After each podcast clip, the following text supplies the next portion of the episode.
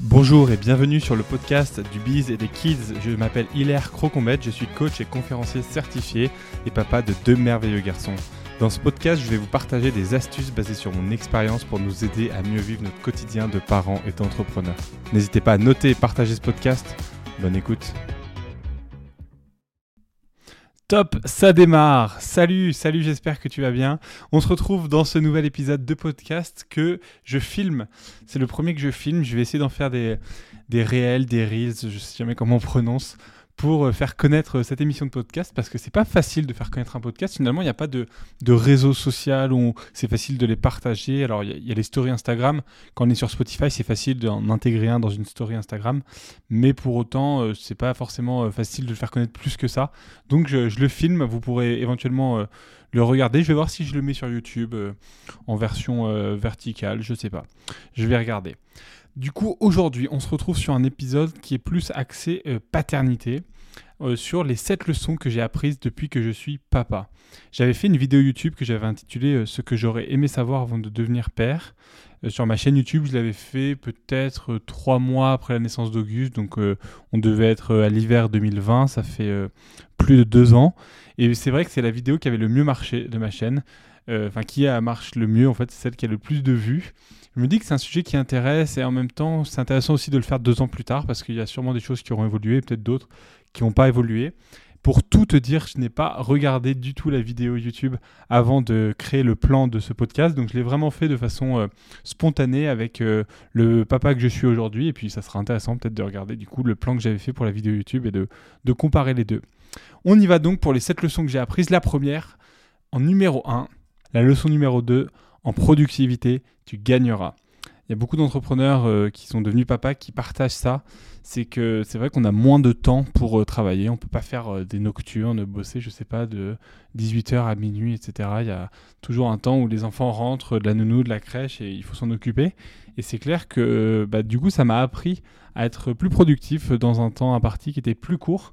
Et en même temps, c'est des bonnes choses parce que je découvre des ressources en moi pour euh, travailler plus rapidement. J'ai aussi mis en place des systèmes pour euh, gagner du temps.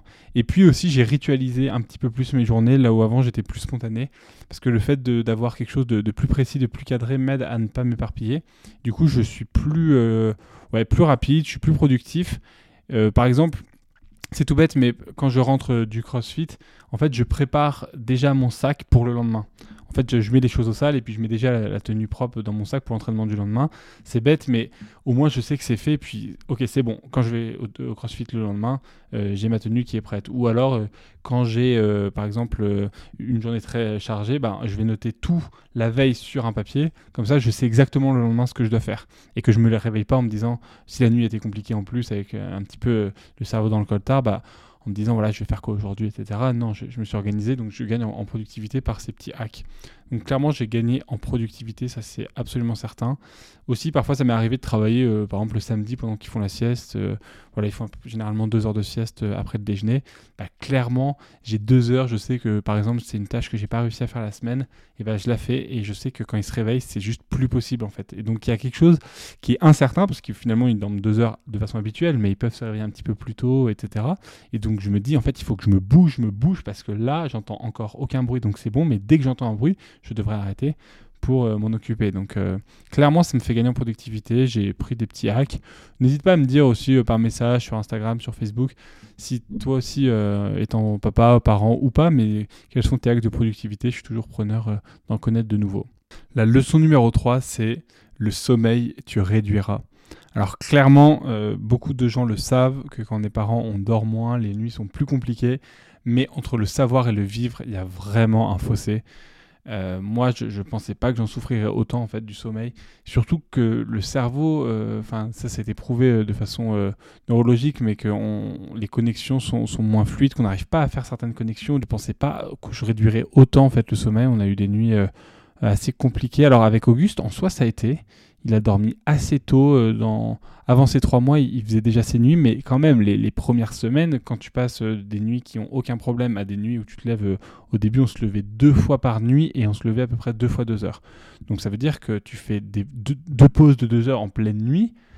c'est hyper haché en fait, c'est ça qui est difficile. Par contre, la, qualité que j'ai développé, c'est que je peux me rendormir en deux secondes en fait. Et je m'endors en deux secondes parce qu'en fait j'ai tellement appris à me réveiller, me rendormir, me réveiller, me rendormir, à le faire 12 fois par nuit qu'il n'y a plus de problème avec ça. Mais clairement, j'ai vraiment souffert du manque de sommeil dans les trois premiers mois de vie, on va dire, de, chaque enfant. Et ça, je trouve qu'on le dit, mais qu'on le dit un peu sous la forme de la rigolade, alors que c'est un vrai sujet. Parce qu'après, dans, dans, les dialogues, dans les relations, je trouve que ça peut, on peut, on peut en pâtir. Et ouais, je trouve qu'il faut faire attention. L'autre chose, c'est que les enfants, ils se couchent plus tôt, ils se réveillent plus tôt. Et moi, j'étais plutôt un couche-tard, lève-tard.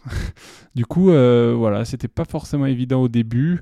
Le petit hack que j'ai trouvé, c'est que ça m'est déjà arrivé, ça m'arrive pas tout le temps, hein, pas du tout, mais euh, par exemple, parfois quand Auguste se réveillait tôt, euh, j'ai pris la voiture et puis je sais pas, on allait, on a des petites collines à côté de chez nous et puis on allait voir le lever de soleil ensemble. Comme ça, il est 6h30, 7h du mat et puis en fait, au lieu de rien faire dans l'appart, ben, on profite de se lever tôt pour, profiter de quelque chose que, qui peut que se voir le matin en fait. Donc voilà, c'est un petit peu une façon d'optimiser son temps, mais sinon c'est vrai que c'est pas du tout mon rythme et je dis, ça l'est pas devenu non plus, mais j'essaie de faire avec. La leçon numéro 4, c'est la spontanéité, tu perdras. Ça, c'est vraiment quelque chose pour moi qui est encore compliqué d'accepter. Euh, la spontanéité, notamment euh, dans les sorties, par exemple.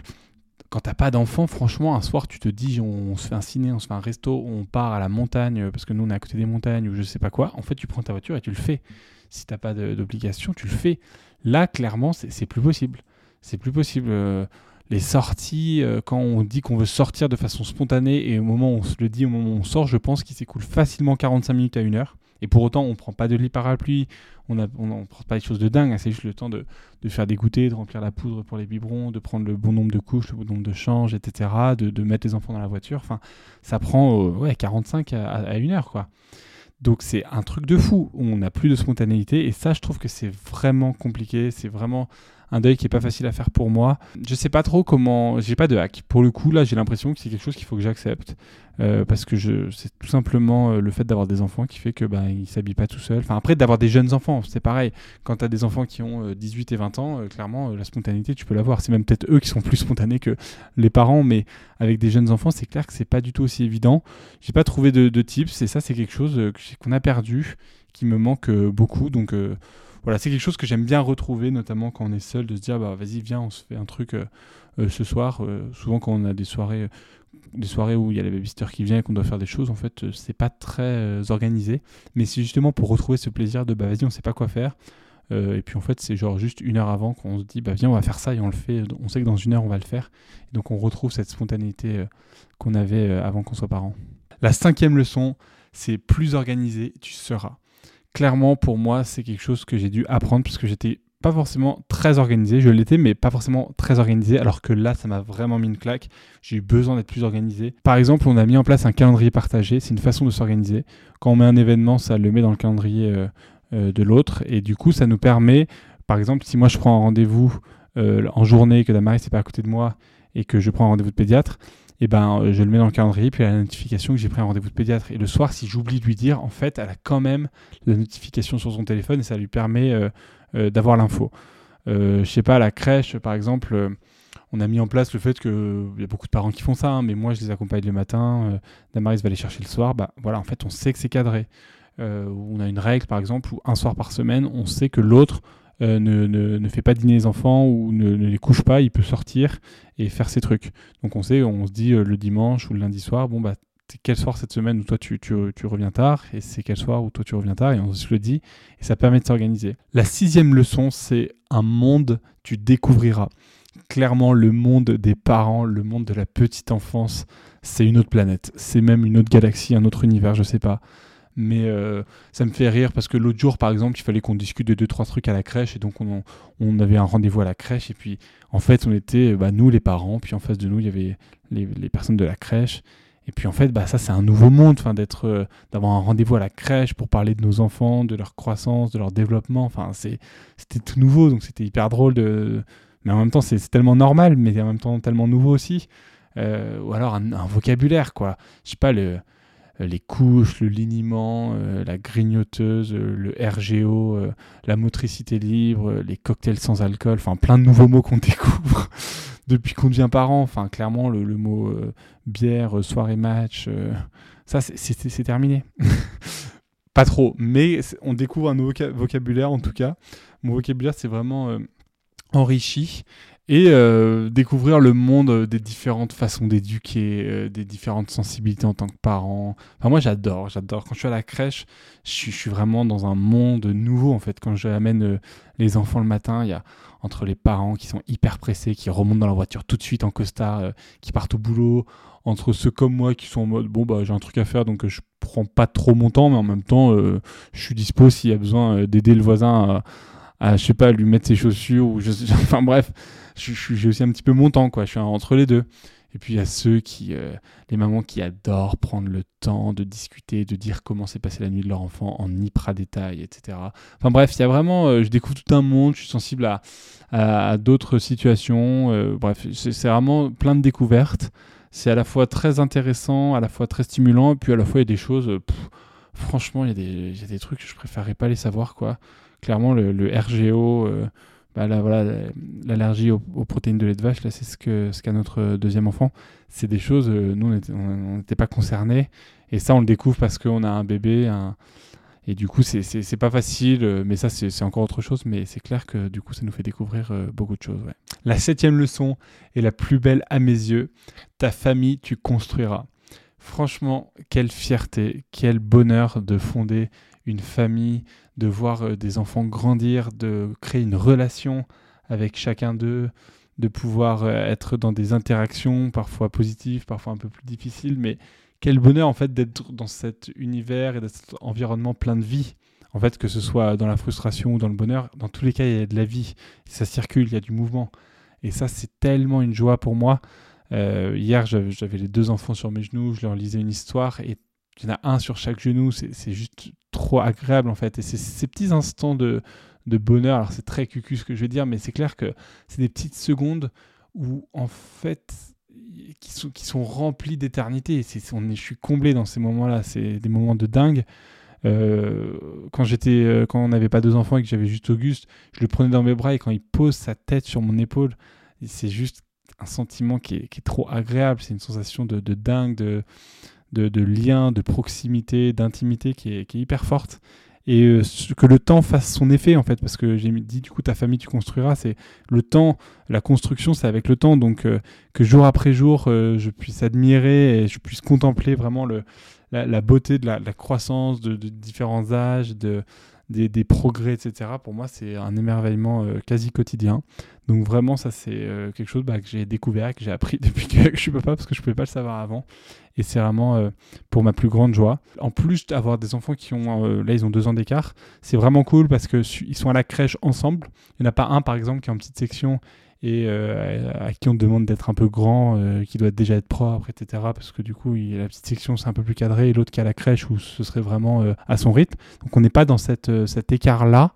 Et en même temps, on n'est pas dans un écart où ils se suivent d'un an, où je pourrais imaginer que pour moi, ce soit vraiment challengeant parce qu'il y a suffisamment peu d'écart pour que ce soit pareil, mais en même temps ils sont différents. Enfin bref, deux ans c'est vraiment cool. Ils ont chacun des besoins différents, en même temps ils se rejoignent sur certains besoins. Donc euh, vraiment j'adore et euh, je ne demande que à ce que ça continue. Voilà, et bah écoutez, euh, j'espère que cet épisode vous aura plu t'aura plu. En fait, je sais pas. Parfois, je tutoie, parfois, je vous vois. Je sais pas du tout comment je m'y prends. Je le fais vraiment de façon très spontanée. En tout cas, si tes papas, tes parents, que tu as envie de me donner une leçon, enfin une leçon, un petit truc comme ça, une petite phrase, un petit mantra qui t'aide, que tu as découvert, eh ben, n'hésite pas. Moi, ça me fait toujours plaisir d'en découvrir d'autres.